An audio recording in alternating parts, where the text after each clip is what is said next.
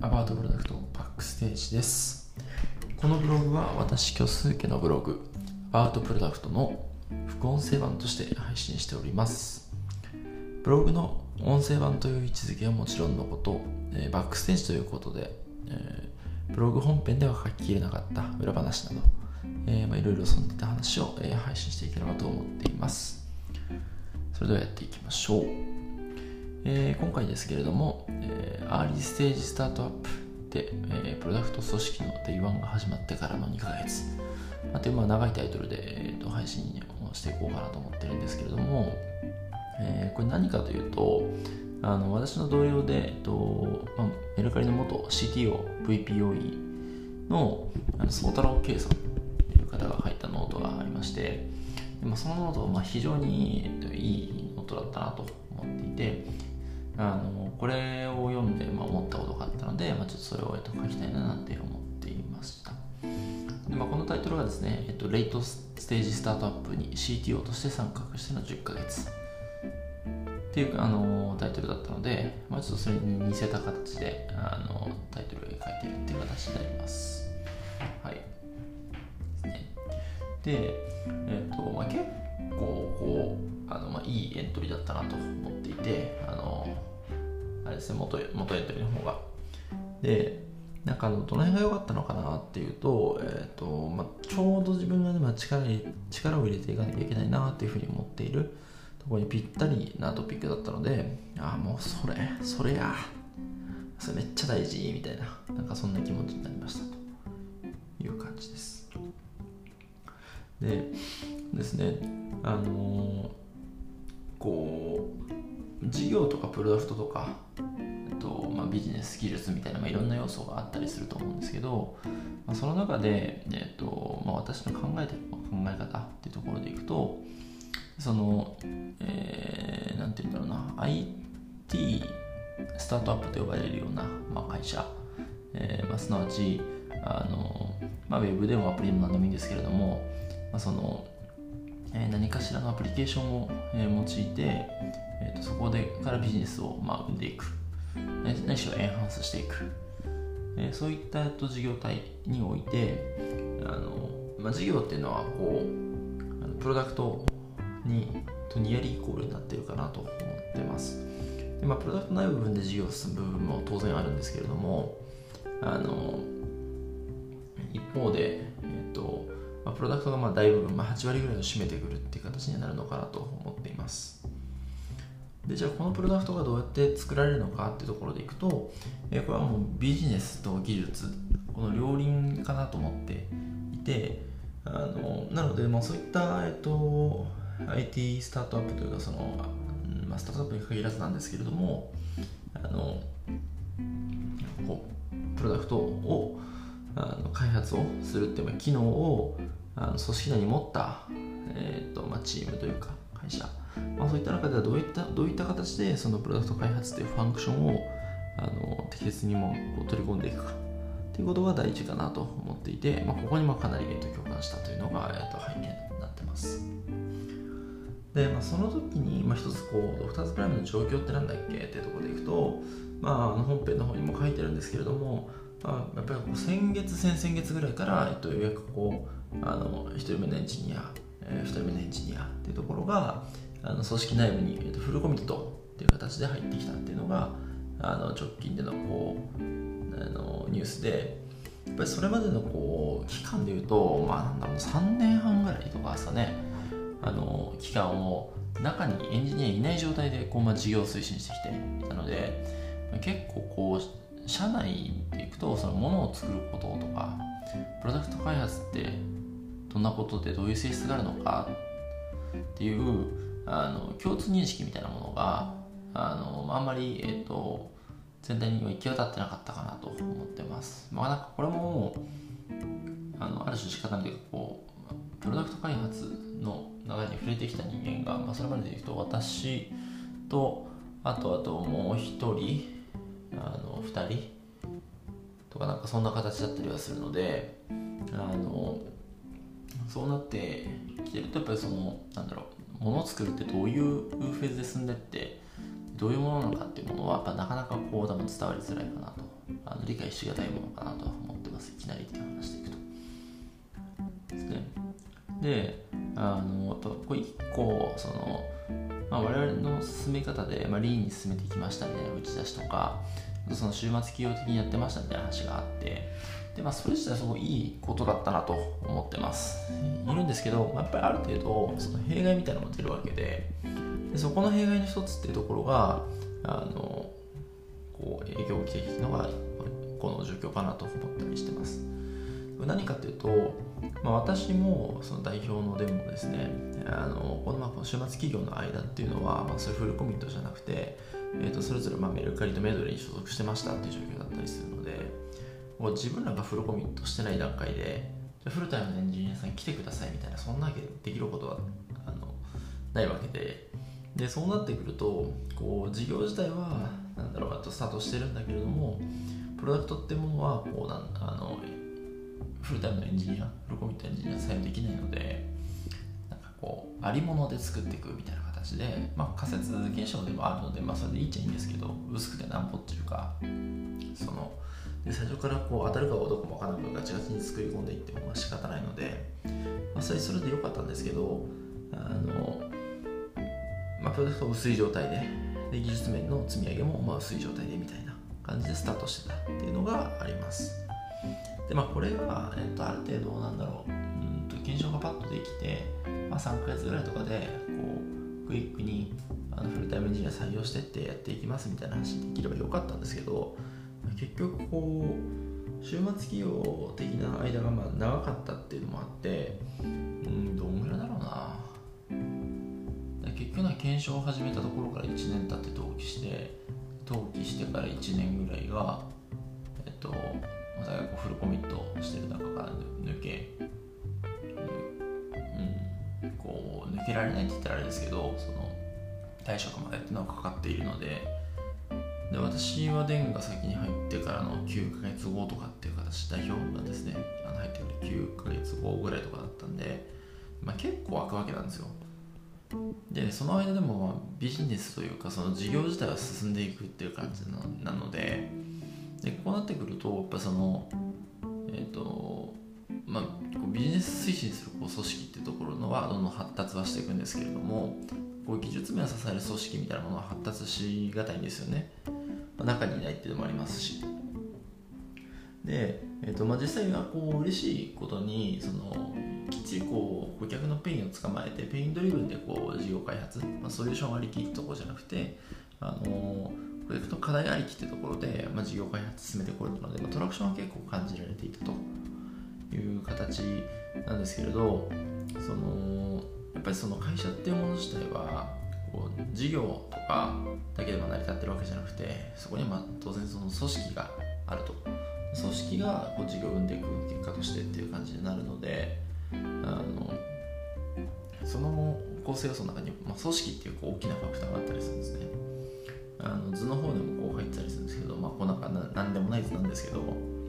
まあ、組織ってものがあってそこからこうビジネスっていう要素と、まあ、技術っていう要素が生まれてくると。でこうビジネスチーム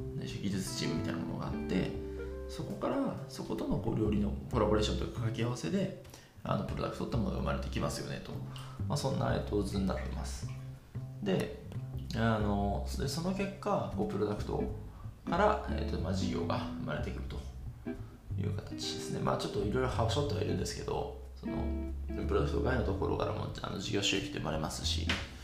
っていう感じではあるんですが、まあ、そうなってますと。であのこうなってくると、えー、プロダクト組織とかビジネス組織とか含めた全部全体の組織の文化とかそういったファクターも大事なので、まあ、事業だけ進んでればいいよねって話にはならないという感じになってきますね。はい、であので結局そのさっきお伝えしたようにこうプロダクト開発のファンクションっていうものがこうビジネス開発のファンクションに対して、発達がこう弱い状態がこう続いてきてあの、まあ、2年とか3年とかあったのででそうなってきた時にこう会社に、まあ、今12とかなんですけどあのそこに対してのなんだプロプロダクト開発に触れていた人間の比率みたいなものがやっぱりあのこう低くなってくるのでじゃあどういうふうに持って作っていくんだっけみたいなことが、まあ、組織全体で伝わりにくかったみたいな背景があったりします。ですね。なんかやっぱここ、まあ、さっきお伝えしたようにその組織から、えっと、ビジネスチームプロダクトチームと技術チームがあって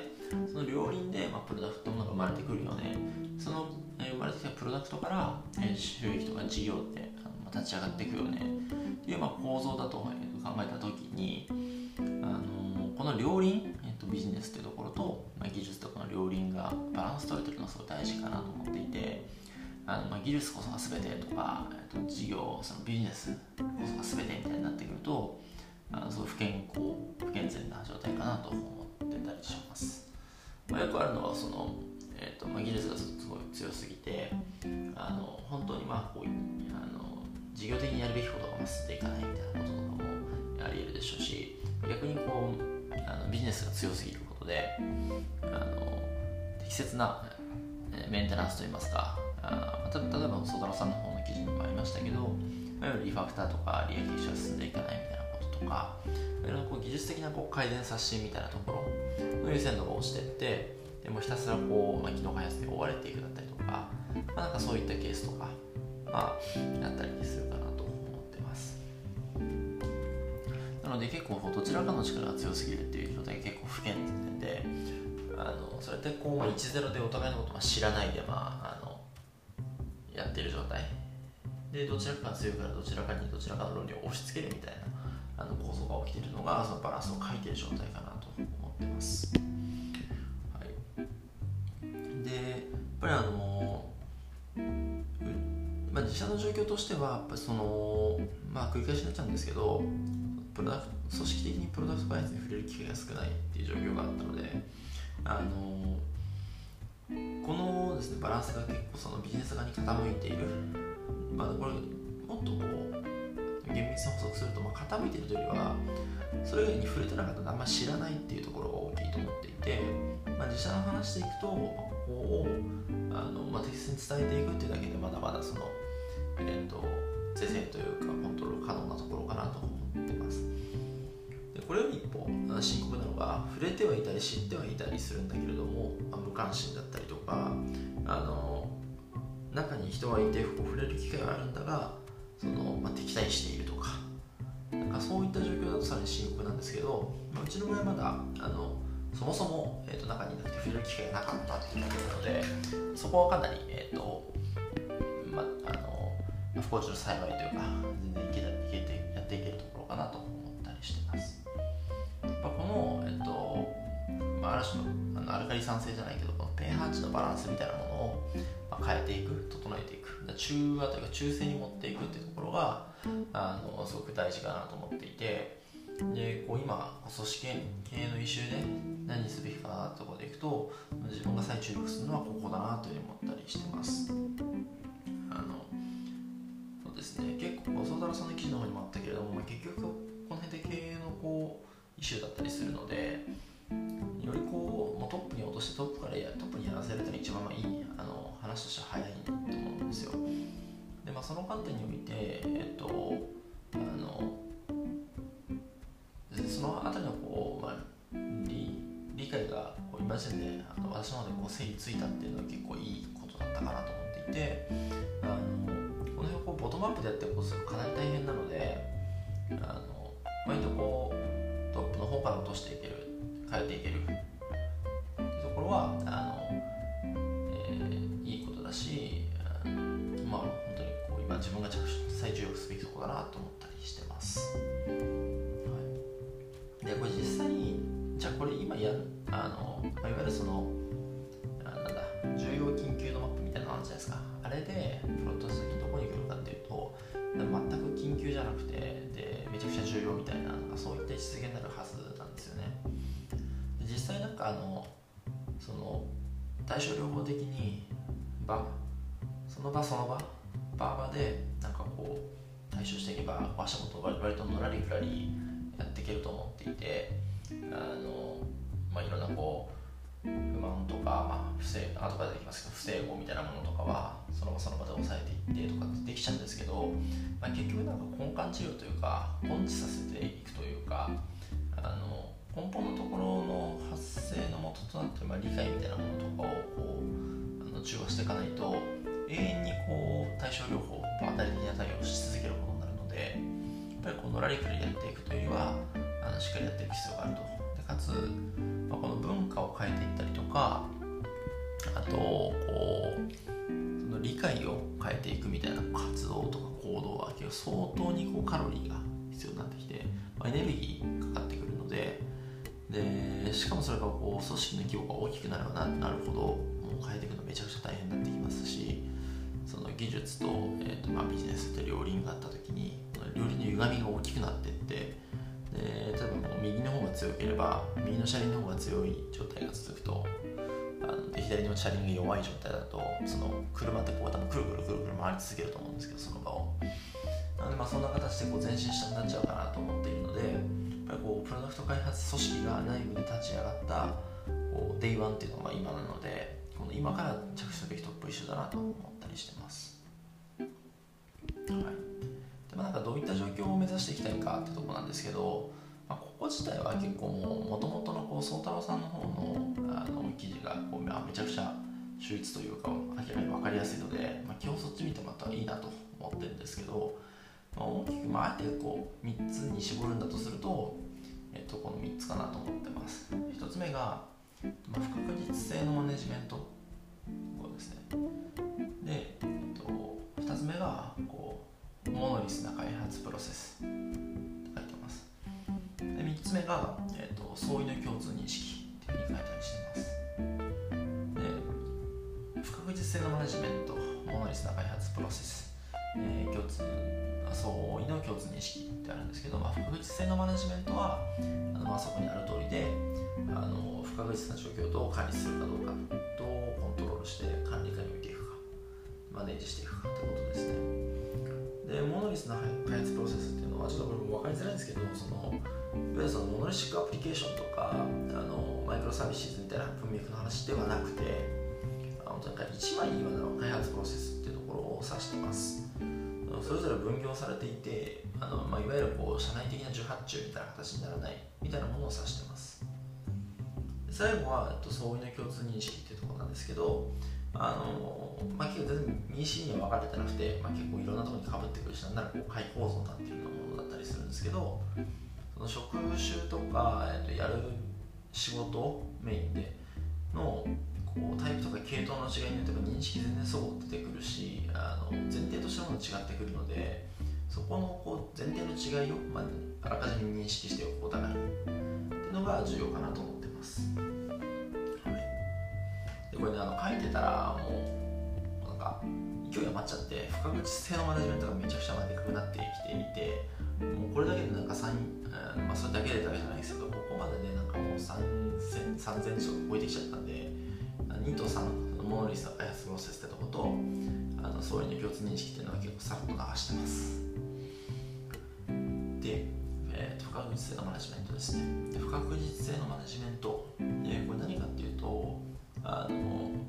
ブログ本体の方にもこうリンク貼ってあるんですけどあのエンジニアリング組織論への正体っていう本があってあのこの本めちゃくちゃいい本なのでぜひおすすめしたいと思ってるんですけどあのなんかエンジニアリング組織論ってあるからこうエンジニア組織だけの話かなってパッと思いがちなんですけどタイトル的にはそうついてるんですけど中身はどっちかっていうとなんかこうエンジニアリングが必要な組織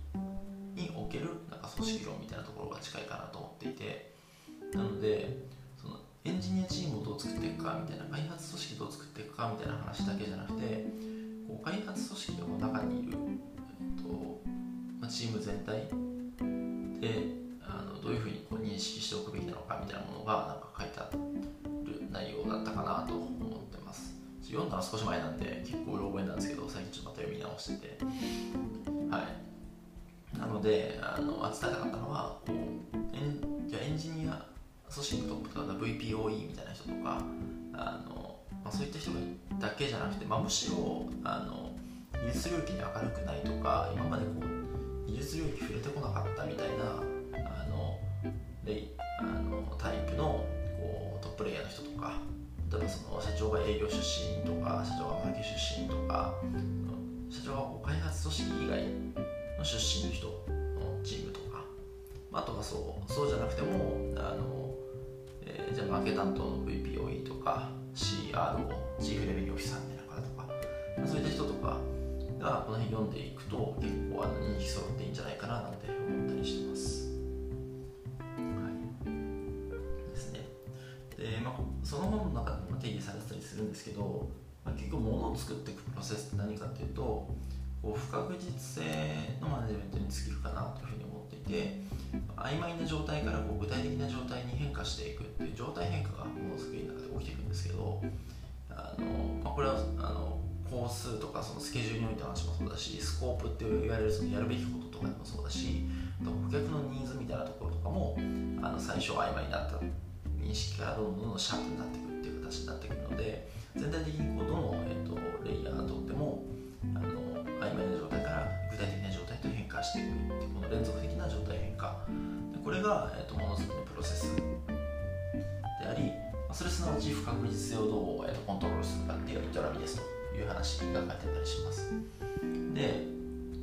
まあ、これ突き詰めちゃうと結局程度の違いがあるのもあの事業開発にしても組織開発でも同じでこのあの、まあ、だからこう私のこうアバウトプロダクトっていうかブログ自体も3つに分かれていてあの、えー、製品開発の話と、えー、組織開発の話と事業開発の話でプロダクト、えー、と事業、えー、チームみたいな。この3つがあの、えー、大事だねって思ったりしてるしそれ全部その3つって全部プロダクトだよねっていうふうに結構思ってるのであのアバウトプロダクトって今つけてるんですけどえっとそれと同じ話でこの3つ全部確実性のマネジメントをどうやってやっていくかっていう、まあ、ゲームなのであの結構どのレイヤーの人でもよりハイレイヤーになっていくようになるほど、まあ、絶対分かってもらえる、えー、要素だと思っているんですね。で、まあ、ただその、えー、事業にしろ組織にしろ、えー、と製品にしろその不確実性のマネジメントって言われた時に、まあ、その対象となる、えー、と領域とかあの、えー、フェーズっていうのかなスコープだったりっていうものとかあとそのこう割合みたいなのが違ってくるのであのどれだけ感じやすいか感じにくいかっていうのはあるんですけれどもあの製品開発を主眼に置いている人じゃなくてもこう事業開発とかあの組織開発とかに責任を持ったりするような人は結構あの実は分かってもらいやすい内容なんじゃないかなと思ってます。この不確実性のマネジメントという話ですね。でですね。ここもちょっとまあブログの内容の読み上げになっちゃうんですけど、まあ、結構最初はこうどういった結末なのか分かんない。見通しに一応立つんですけどその当初の見通しのまま立つ立てるんですけど見通し自体は。あの無理くりにでも。それは当初のまま着地するとはほぼ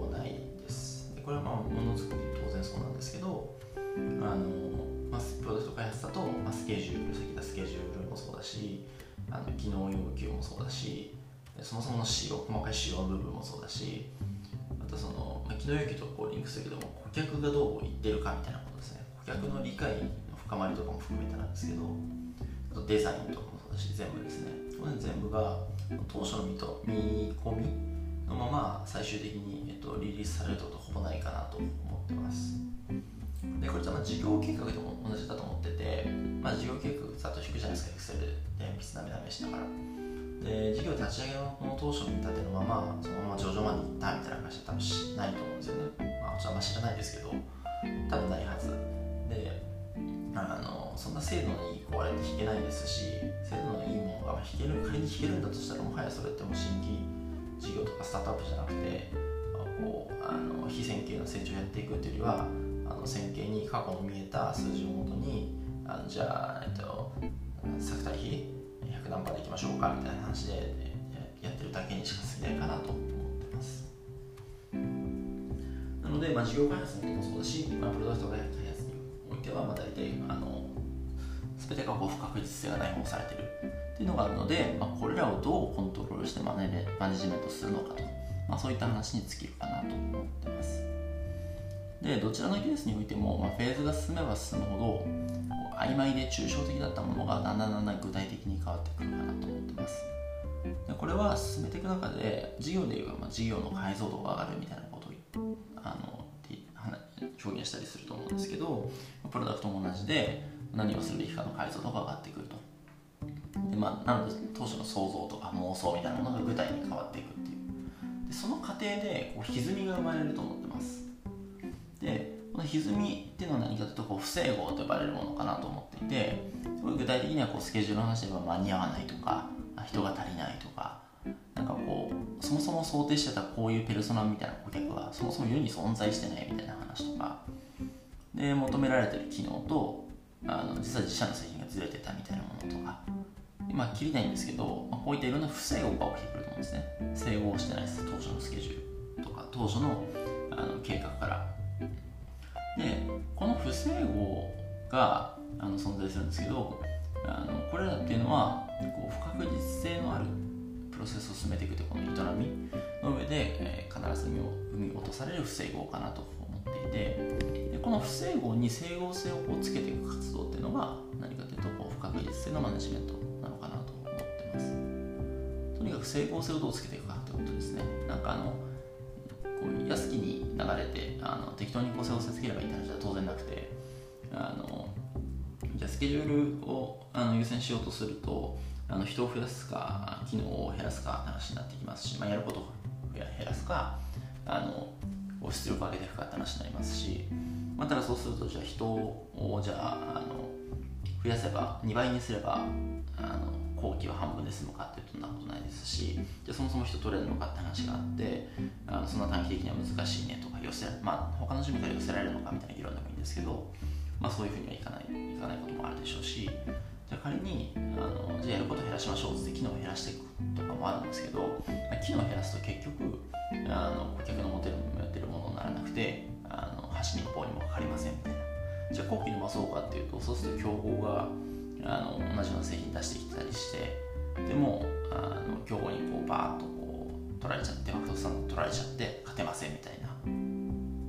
採用するにしても資金がありませんみたいな話とか、まあ、いろんなこう不整合が出てくるんですね。でそこに対してあのこう解決策をあのしっかり見出して整合性つけていく。不整合をどうすんねんっていう話が確実性のマネジメントかなと思ってます。で結構こう、まあ、今もお話ししたように採用の話から製品仕様の話からあの競合との差別化の話はたまたこう資金調達みたいな話まで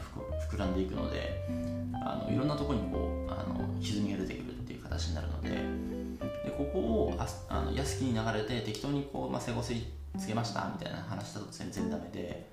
あの全部が厳しい中でどうするのかっていうことをやっていく。で何とかする。でこれがあの不確実性のマネジメントかなと。この辺の仕組みの理解っていうものを結構組織全体に広げていく必要があるかなと思ってます。ですね。であのささっきも話したんですけどそのまあ、製品開発も事業開発も組織開発も、まあ、全部にこの不確実性のマネジメントっていうものが存在するんですけどあのスコープとかその辺が結構ちょっと違ってくるかなと重心が。例えば製品開発でいけばのこうプロセスの部分ですね。に結構不確実性のマネジメントの重心が寄っているかなとどう作っていくかとか作り方はとか、うんと、作るまでの、えーと期間どうするのかとか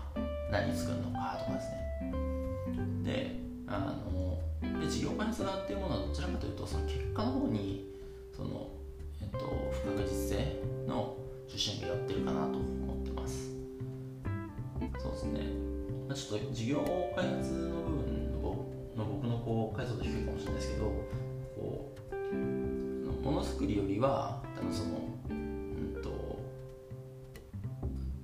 アクション自体をやればできるみたいなことはあるかもしれなくてただ一方でそれがじゃあその売れるかどうかわからないとか結構あると思うんですよね。営業活動を月にこれぐらいこう商談やっていきましょうみたいなところとかはその、えー、と商談進めていくってこととしては、まあ、ある程度まだ不確実性はそんなに高くないと思うんですよ。ただ一方でそれが受け入れられるかどうかって結果の部分は多分不確実性高くてであのその部分が結構製品開発と違っている部分かなと思ったりしてます。でこれだからあとこの差分がまあ後にもちょっと紹介するんですけど結構地獄を生むことがあってそのいつまでにやるって言ったのになんでできないのみたいなコミュニケーションとかって多分そこから生まれてくるかなと思ってプロセスの方にの不確実性の存在っていうところに対してあのあまりこう認識がないというか認識が薄い人とあとはそのえっと不確実性のプロセスにこそあとプロセスにこそ不確実性があるっていうふうに思っているあの開発組織とですねそこの認識の底とか逆もしかりであのこう、まあ、ちゃんとプロセスさえ進めば結果は出る、まあ、製品でいうとしっかり動いてワークするってところがあのあると思うんですけれども当然そのバグとかなくてリリースされた前提ですけどあのでそうなってきた時にこうプロセスの方にこそ不確実性が高くてリザルトの方には不確実性が高くないと思っているとか感じているあの開発組織と一方でそのリザルトの方にこそ不確実性が高いと思っているこう事業開発の人たちってところで一旦ギャップがあってこれ売れるって言ったから作ったのに売れないじゃんみたいな話とかってあの出てきちゃうと思うんですね。今度逆にこう開発組織側から。でそれはそれで不毛でそのお互いにこうどこに不確実性のこう重心が寄ってるかっていうところを理解してないから、まあ、多分そんなコミュニケーションになってくるかなと思ったりしてます。まあ、でもどちらにせよ5代目称のそのコアの部分って同じなので伝達プロセスとかコミュニケーションとかそこのこう初期の設定をどういうどういう座組みにするのかっていう工夫で解決できる一周かなと思ってます、はい。まあ、こんな感じでめちゃくちゃ長くなったので第1のあの不確実性のマネジメント自体が、まあ、なので結構それ以降はさらっと流そうかなと思ってます。なんて感じです。はい。でモノリスの開発プロセスというところなんですけど、まあ、基本的にはこの課題を発見してそこの課題に対して、えっと、企画開発をしていってフィードバックを得て改善、え課題発見企画開発、えフィードバック、え改善みたいなプロセスを回していくと思うんですけどあのそこがこう実態としてこう部署だとか組織別でもう完全にこう縦割りというか切り分かれててその、まあ、ザ・ウォーターフォル的に上から落としていくみたいな構図になっていくとこうプラス開発組織が死ぬかなと。ってます。でも末端かどんどん壊れていくかなと。で、まあ、組織が壊れるって話だけじゃなくてあのそういうふうな形でやっていくとあのよくありがちな話だと思うんですけれどもあの、まあ、さっきもあったようなこうリファクタリングとかリアクテクチャーみたいな形であの必要なこう呼吸みたいなものが多分できなくなってくると思うんですよね。息継ぎできずにずっと泳ぎ続けてくれみたいな。息継ぎするためにあの時間割いたとして時間とかエネルギー割いてもそれって別に1ミリも前進まないじゃないかみたいなコミュニケーションになってきてそうすると酸欠で死んでいくみたいな話でどんどんどんどん血が古くなっていくしあのこう見通しの悪い行動の乱立していくみたいな話とかになってくるのでその文字通りその製品が動かなくなってくるなんてことは多分ざらにあるかなと思ってます。バグが出て止まるとかもあるでしょうしあの一応動いてはいるんだけど動くためのこうメンテナンスにこうめちゃくちゃこうコース取られていて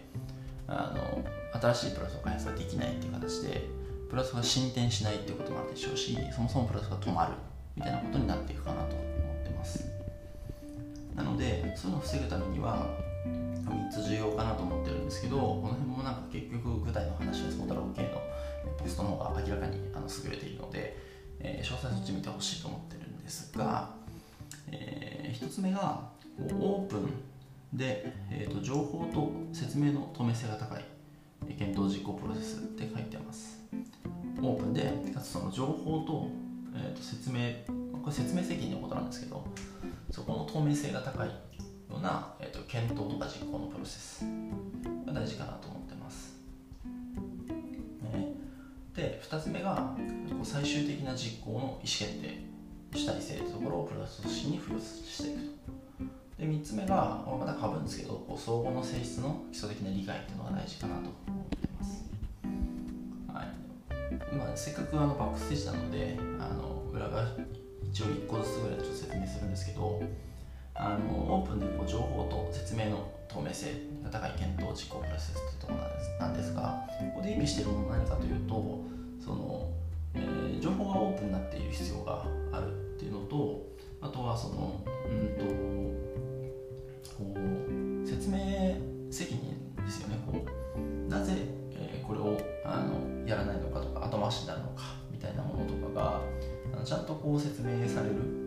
説明されるしそれが理解されることにもきちんとこう力を割いている状況、まあ、これは主にこうあの開発組織側の話なんですけれども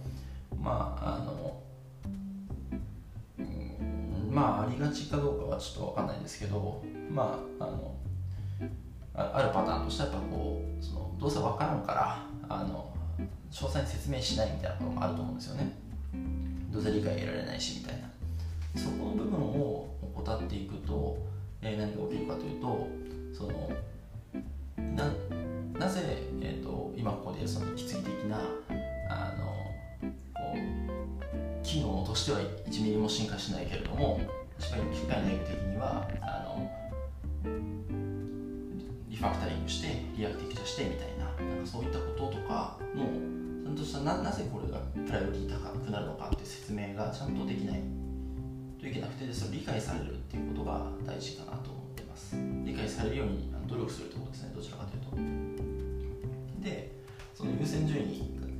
と実行予定ってものが全部オープンになっていてそれが外部から見ても理解できる状態それそしてそれがなぜそうなるのかってことが問われると、えー、きちんと説明ができてそれが理解されるような、えー、あの土壌というかされるための前提知識とかを揃えに行くみたいな活動があのプロジェクト開発側に必要かなと思ってます。ですね、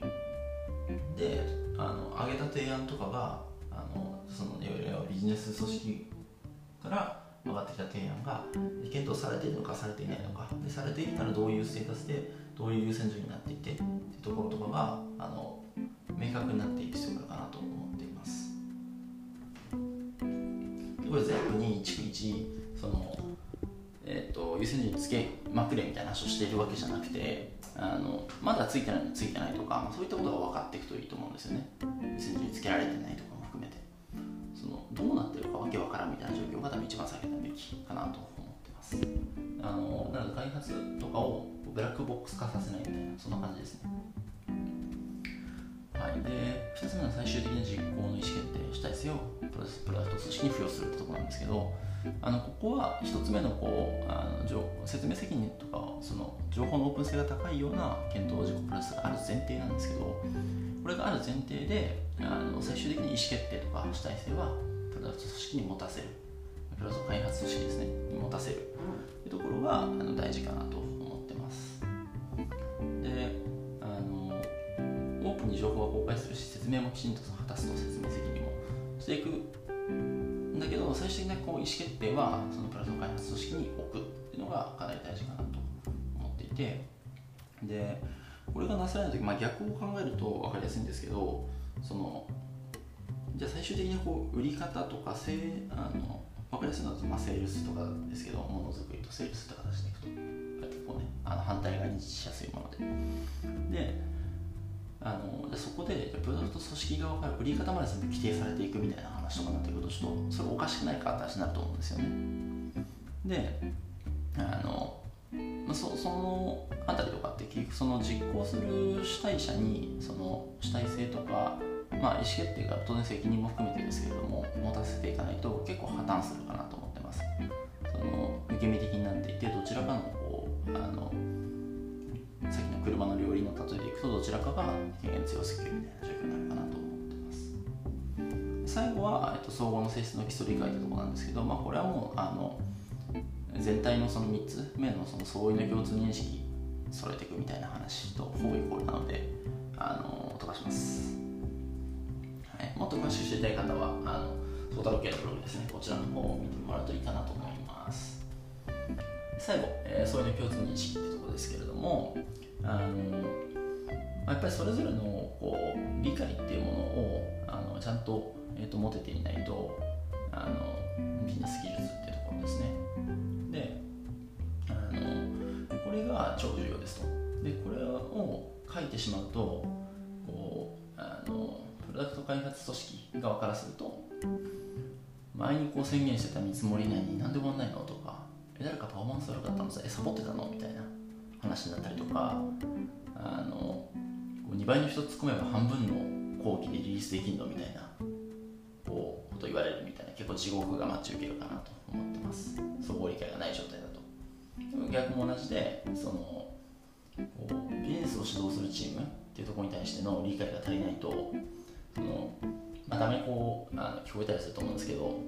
何でまだでこうできてないものを売ってくるんだとかこうあの打ち合わせの場でもすぐできるっていやすぐ用意するなみたいな話とかなんかあのそういったこととかがあのこう出てくるかなと思うんですけど、まあ、こういった感情とかも結局相互理解を諦めてから出てくる産物かなと思ってます。で結構これどっちが悪いとかなくてどっちもどっちも同じ話で同じぐらいの話で結局そのあのなんだろうこう、まあ、ワークフローというかそのフロー上のそのえっとまあ顧客がいてでビジあのビジネス、えー、チームがヒアリングしてってそれがプロダクト開発、えー、チーム組織とかにまあこう伝播していくみたいな形になると思うんですけどそこから、まあ、最後に、大体顧客とユーザー同じことが多いかもしれないですけどあのユーザーに使われるみたいな状況があって、まあ、この4つのプレイヤーのこうあの期待値ってものがそれぞれ多分あってそれが多分ずれてるからあの問題が起きると思ってます。であのそれぞれのこう気圧差みたいなものが存在してこの圧の差があるからこそあのこうある種のしわ寄せを受けたっていうふうなあの、まあ、事象とかそういう認識になっちゃったりとか